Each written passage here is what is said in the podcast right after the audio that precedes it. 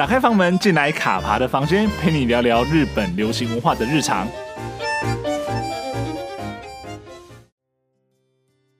如果合您耳朵的话，那就请您继续听下去吧。日剧以视觉表演作为媒介，Podcast 则以声音作为媒介，这两个看似完全不同的感官体验，却能够合为一，不但成为日剧的题材，同时也成为 Podcast 题材。真的不得不佩服这样的企划方针。由东京电视台制作，并由音乐串流平台 Spotify 协力制作的，如果和您的耳朵的话，就是这样的一部跨越感官的作品。故事从不善向他人表达自己想法的 OL，却误打误撞地开启了在 Spotify 上与陌生人分享有关于松屋、角泽王酱、富士蕎麦面等等连锁餐厅的各式食物与用餐经验。而且话匣子一开，一切一发不可收拾。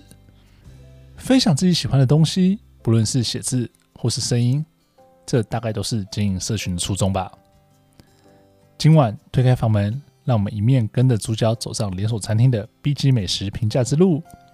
一面体验以品尝食物为核心所带来的由视觉与听觉交织的感受，并在深夜时分接受食物的攻击吧。那我们就开始喽！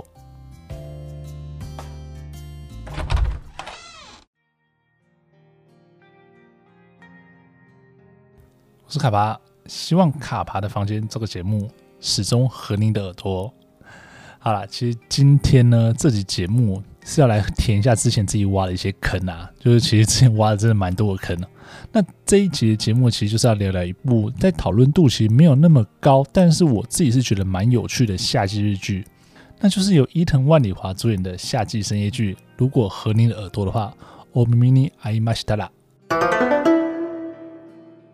其实讲起这个坑哦，其实是上次在做乃木坂毕业生那一集的时候挖下的。那当初会注意到这部作品呢，其实是一方面是因为呃乃木坂毕业生伊藤万里华主演嘛。那另外一方面就是因为我自己也做 podcast，就是各位现在听到的卡巴的房间这个节目，所以当当初听到说哎要以 podcast 作为题材的这样一个日剧作品，就会特别的关注说哎到底会怎么样的呈现那。到底会用什么样的方式去做这样一页的结合？所以其实是蛮期待的。所以其实，在整个呃开播之初的时候，就有在关注这部作品。那诚如一开始所提到的，就是如果和您的耳朵的话呢，它是由东京电视台制作，并由音乐串流平台 Spotify 协力制作的一档深夜剧哦。那讲到这里，稍微岔题出来聊一下，就是说一般来说。呃，日剧播出的时间呢，当然都是以星期为标定嘛，就是日月火水木金土，那再加上播出的时间来做一个组合。比如说，富士电视台最知名的时段呢是周一晚上的九点，所以这个时段呢也叫做月九，就是周一晚上九点的意思。那另外呢，也有一些电视台呢会将他们的一些时段赋予特殊的名字哦。那例如像是 TBS 每周日晚上九点的日九时段。他们就会赋予一个叫日曜剧场的名字，而且日曜剧场这一个时段其实已经大概呃经营超过半个世纪了。而日曜剧场的是 TBS 的主力时段了，而且向来是以豪华的卡司与知名的编剧作为号召。所以其实我们在上述讲到这些时段的时候，他们又可以再粗略的称为呃黄金档。那所谓的黄金档，也就是说每天晚上八点到十点这个时段。那晚上十一点之后到隔日凌晨播出的作品呢，那就一律称之为深夜剧哦。那在深夜剧时段的作品，其实有个非常大的特色，就是篇幅非常的短。虽然说它的总集数可能往往也都是在八到十集，跟一般的黄金档日剧差不多，但是呢，其实每一节的长度大概都只有二十多分钟，大约是黄金档日剧的一半。不过这边也会有一点例外，就是。晚上十一点到十二点这个时段呢，虽然说是不是被归类在深夜剧，但是它的长度就是也是会维持跟黄金档差不多，就大概一起是四十四五十分钟这样子。那另一方面呢，就是深夜剧的题材往往都是比较小众，那也具有实验的性质，所以其实它的收视率不见得都那么的好。但是由于限制比较少，所以其实在制作单位或电台这边都可以做些勇于尝试。那反而说。在这样的状况之下呢，有趣的作品其实还不少哦。那我觉得在这边可能要是该给自己挖一个坑，就是说可能之后会来录一集专门聊聊说，哎，深夜剧这个日剧时段的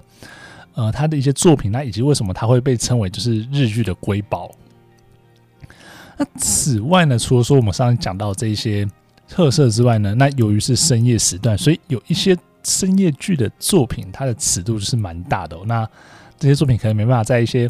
合家欣赏的黄金档时段播出哦，所以就会放到这个时段来播。不过这些其实都是后话了。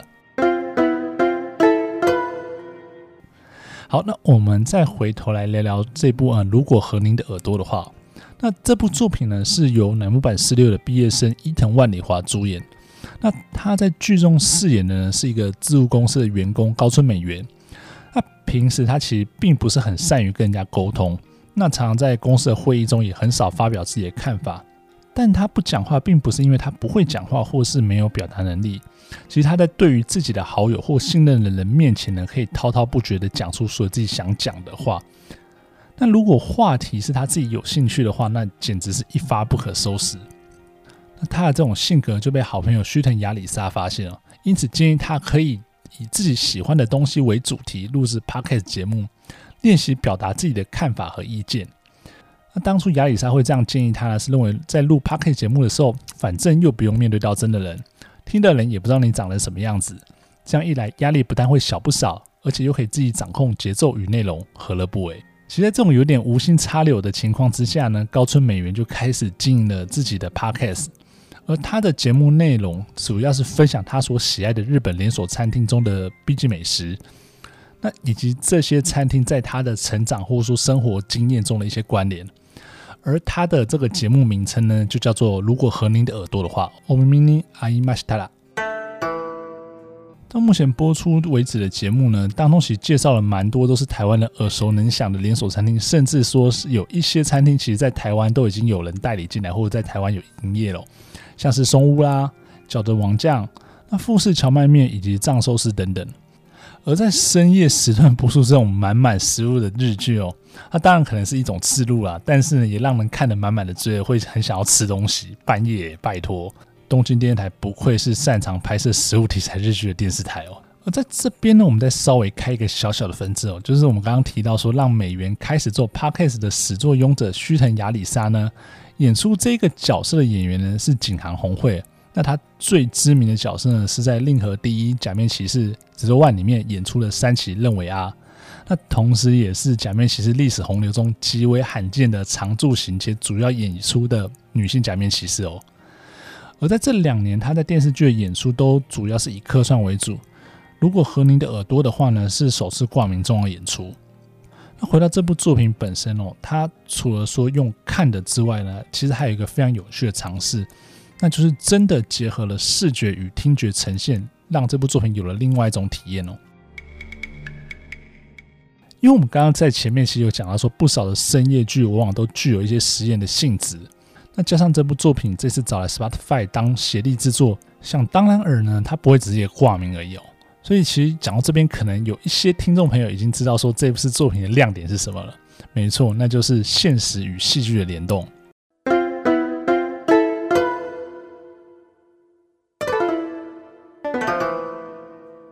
你现在在听卡爬的房间的同时呢，其实你可以打开 Spotify 上面以日文搜寻お耳に合いましたら。或是以中文输入高村美元，你就可以找到高村美元的 Podcast 频道哦，而且可以听到在剧中录制的节目，就仿佛好像高村美元跟须藤亚里沙真实存在我们的生活的世界之中。而如果和您的耳朵，其实就是我们看着他们如何录下每一集节目的过程， 然后在 Spotify 上面听听录制的成果。说真的，能够这样子搞，不得不佩服东京电视台跟 Spotify 的企划能力哦。而这个 Podcast 节目呢，其实每一集长度都不超过十分钟，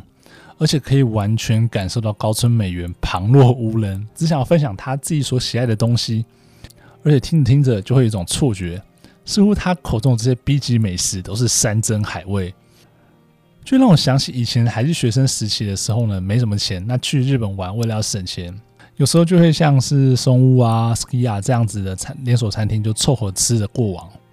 那这部作品另外一个巧思，我也觉得蛮有趣，就是每一次高村美元录制新一集的节目的时候呢，场景就会直接转换到每一间餐厅的内部，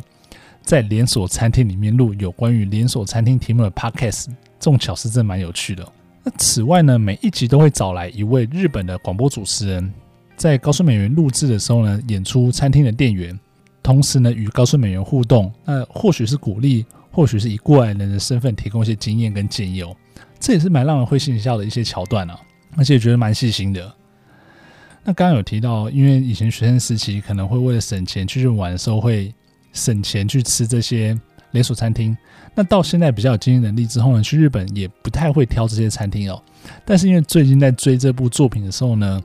特别是因为现在没办法呃随意的去日本的情况之下，这些食物反而勾起了自己对于日本的思念哦。所以其实也是蛮罪恶的一件事情，就看着看着觉得哦天哪，以前可能会嫌说啊这种东西就是很平价，然后不会特别去吃，但现在可能想要去日本吃都吃不到了。